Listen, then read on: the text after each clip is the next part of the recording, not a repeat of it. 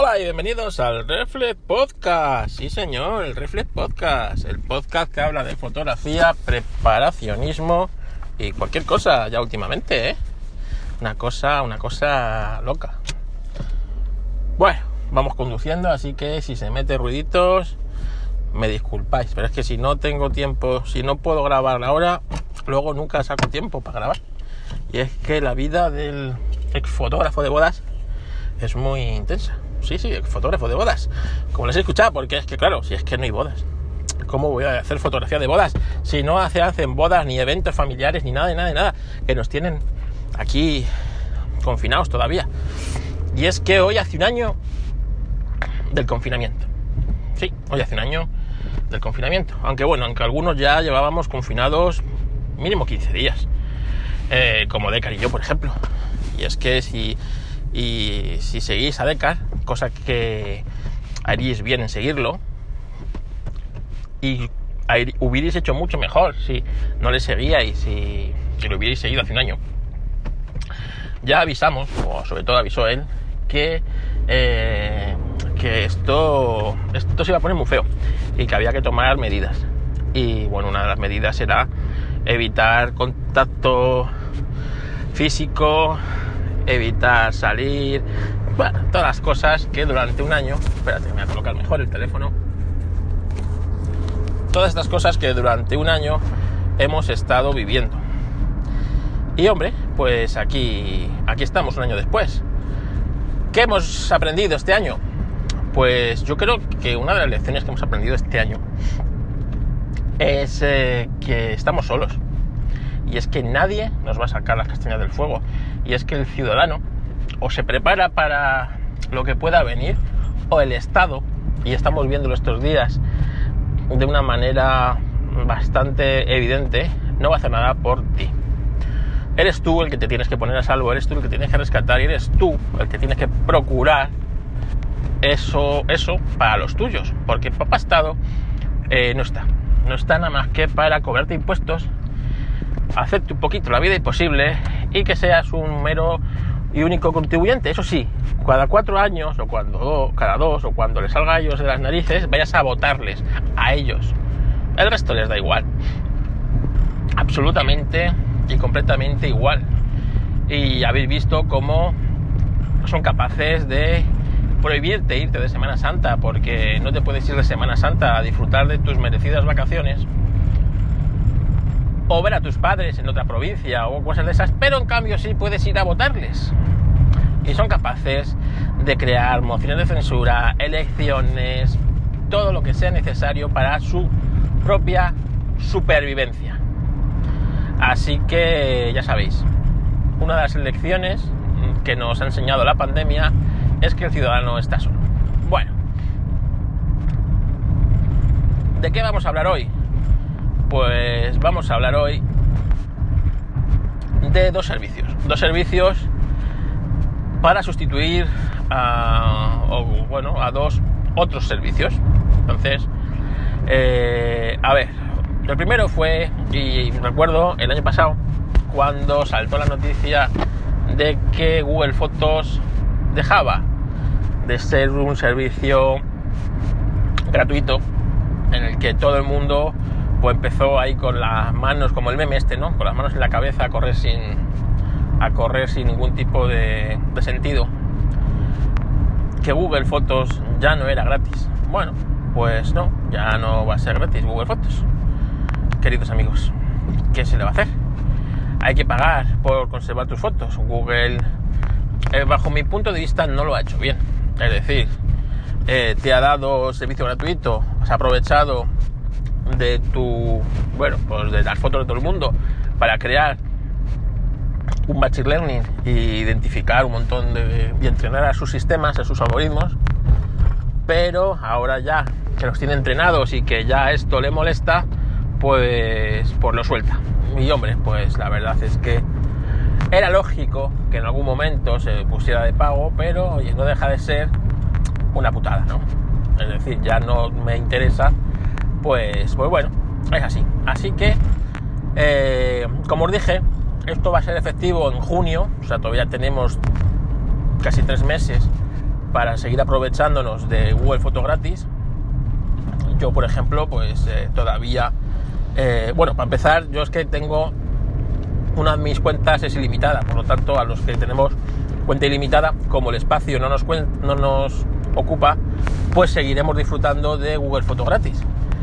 Pero, pero, pero, pero, esto no es así para todo el mundo. Entonces, he encontrado un servicio que puede ser sustituto.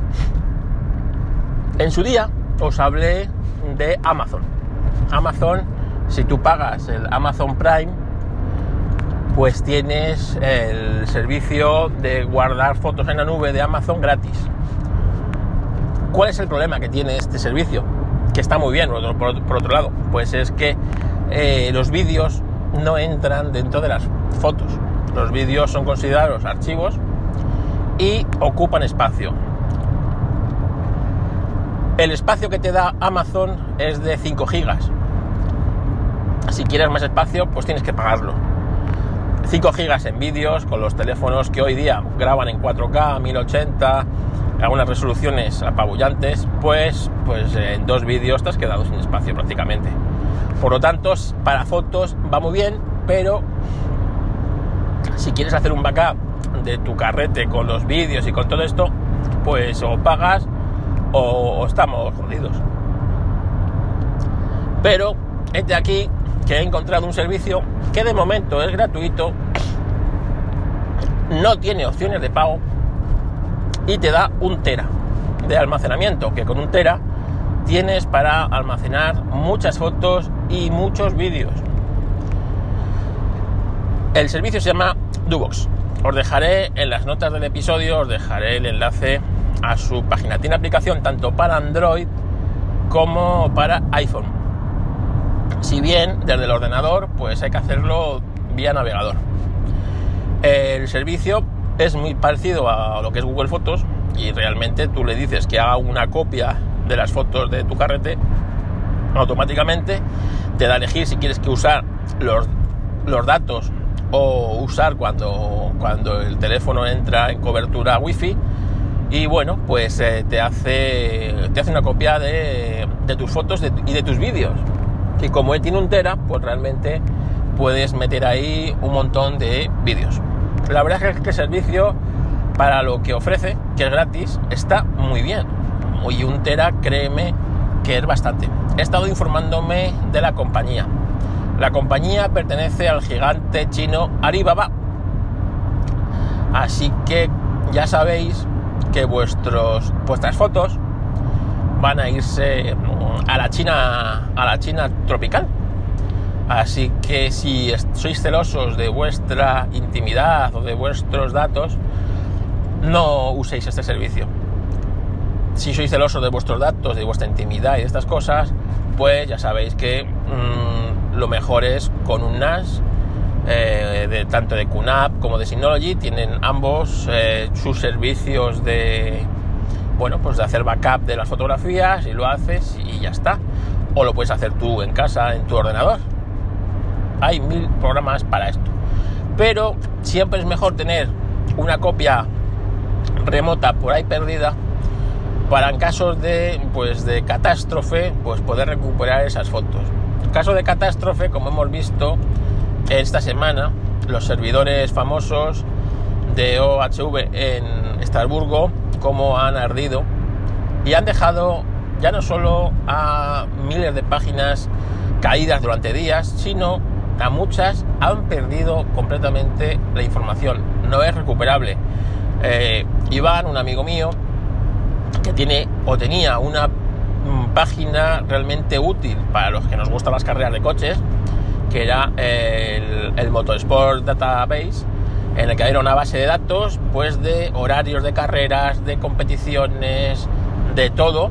Bueno, pues estaba alojado en estos servidores y han ardido su servidor y le han mandado un bonito correo a la compañía como que sus datos son irrecuperables. Así que espero que Iván tenga copia de seguridad y pueda volver a levantar el servicio. Pero si no, imaginaros. Y esto me parece pues bastante mal por parte de esta compañía. No poder eh, prever. Es decir, si a un particular le exigimos que ponga todos estos datos a salvo, eh, una empresa como esta, ¿cómo es posible que no tenga un backup remoto en otra parte de todos estos datos? Sí es cierto que un centro de datos de estos, la cantidad de información que maneja es, acojonante, ¿no? Y bueno, pues tienen unos sistemas raíz y tal que evitan que, claro, si se te cae un servidor, se te rompe un servidor, automáticamente poder levantarlo desde otro punto. Pero claro, que te arda un edificio o dos, en este caso, mm, no sé hasta qué punto van a tener problemas legales esta empresa. Porque, claro, imagínate una empresa que una tienda virtual o cualquier historia, la cantidad de dinero que estará perdiendo. Y, bueno, y la verdad es que eh, se me antoja jodido el futuro para esta empresa con la cantidad de demandas que imagino le van a caer. Así que, por favor, con los datos ser siempre eh, pecar de prudencia. Es decir, si podéis tenerlos replicados, triplicados en varios sitios, mejor que mejor. Y así nos evitamos disgustos. Imaginaros perder las fotos del niño. Eh, cuando vuestra mujer se entere, eh, lo menos que os va a querer hacer es eh, pedir el divorcio. Asesinarse estará entre sus opciones, realmente. Así que mejor, mejor en estos casos prevenir que lamentar. Otro servicio últimamente bastante, digamos, mmm, a ver cómo lo explico, caído en desgracia, caído en desgracia, es las PAS yo reconozco que una vez hace años intenté usar las PAS. Yo os he contado muchas veces que yo no tengo o no tenía esta, voy a ponerlo en pasado, gestor de contraseñas. Y realmente a mí no me hace falta un gestor de contraseñas. Como os dije hace un tiempo, yo tengo una manera de construir mis contraseñas en las que utilizo una palabra modificada, una palabra inventada además. O sea, no es una palabra que vayas a encontrar en el diccionario, eso es importante, porque yo que sé, imagínate que tu palabra es, mm, yo que sé, coche. Y la C es la C, la O es, una, es un 0, la otra C es una C, la H es una, pues yo que sé, una H mayúscula y la E es un 3, ¿vale? Un sistema más o menos, digamos, entrenado, en cuanto tenga la C, el 0, la otra C, la H, va a imaginar que esa E va a ser una E o un 3, ¿sabes? Es una palabra, un coche bastante común. En cambio, si en vez de, coche es una palabra completamente inventada, ¿vale? Como por ejemplo esponjito, pues va a ser mucho más difícil que llegado el momento pueda averiguar esa palabra. Así que en mi caso es una palabra inventada, modificada, con eh, como os dije, con una coletilla final y con un número de servicio. Es decir, en mi caso es esa palabra inventada, el servicio en concreto, cogidas X partes de esa palabra del, servicio y una coletilla final. Incluso el servicio tengo varios, es decir, imaginaros la palabra inventada, Google, en mi caso sería G mayúscula eh, E minúscula y eh, un número. ¿Por qué? Porque tengo varias cuentas de ese, de ese de este servicio. Por lo tanto, tendría 1, 2, 3, pues en mi caso sería 10, 20, 30, 40, 50 y así. Y luego la palabra inventada final o la coletilla final que sería igual para todos. Por lo tanto, es muy fácil llegar a una página y decir, coño, eh, mi usuario, pues es mi usuario, normalmente suele ser un correo electrónico o, el mismo nombre o un nombre y eh, luego la contraseña, pues si sé en qué me estoy intentando loguear, por ejemplo en Google, pues ya sé lo que tengo que poner, no me hace falta mm, recordarlo. Como os digo, reconozco que hace un tiempo intenté poner el servicio de las PAS, bueno, era gratuito. Eh, para lo que era, que es guardar contraseñas, me valía suficiente y sobre todo para otra cosa, que es ponerla. Ponerla porque muchas veces no es que no sepas la contraseña, es que da pereza, pues el buscar muchas veces si estás tecleando, pues estos símbolos raros que ponemos para las contraseñas, pues a veces es un coñazo. En cambio, si tienes un gestor de contraseñas, estas, y bueno, las pones y tal, pues ya está. Este, este gestor, pues el ASPAS, pues bueno, pues eh, como os digo, lo intenté usar, tiene una bóveda de seguridad y se sincronizaban entre los distintos equipos. A partir de este mes, eh, solamente se te iba a sincronizar la bóveda con gratuitamente con el con, un equipo, es decir, eh, si lo abres en un navegador de un, tu ordenador, solamente se te iba a sincronizar con los ordenadores. Y si lo abrías con el teléfono móvil, pues solamente se te iba a sincronizar entre los dispositivos móviles. No iba a haber otra clase de sincronía entre ordenador, dispositivo móvil, o dispositivo móvil, ordenador, o tablet y estas cosas. Cosa que, bueno, pues yo que sé, ¿qué quieres que te diga? Eh, además, este servicio hace poco fue comprometido, se demostró que vendían datos y que su, mm, pues han sido atacados. Así que para mí es un servicio eh, a olvidar directamente, no porque haya pasado de gratuito a pago, sino por lo otro, que vendan tus datos, eh, que bueno, pues que haya sido atacado, que su seguridad haya sido comprometida, hace que pues que no, no sea un servicio de fiar, por lo tanto he dejado de usarlo. ¿Cuál es el que eh, estoy usando ahora? Y lo estoy usando bastante intensivamente, tanto que me he hecho de pago. Fíjate, de no querer o de no necesitar estos servicios a pagar por uno. Bueno, pues me he hecho de Bitwarden.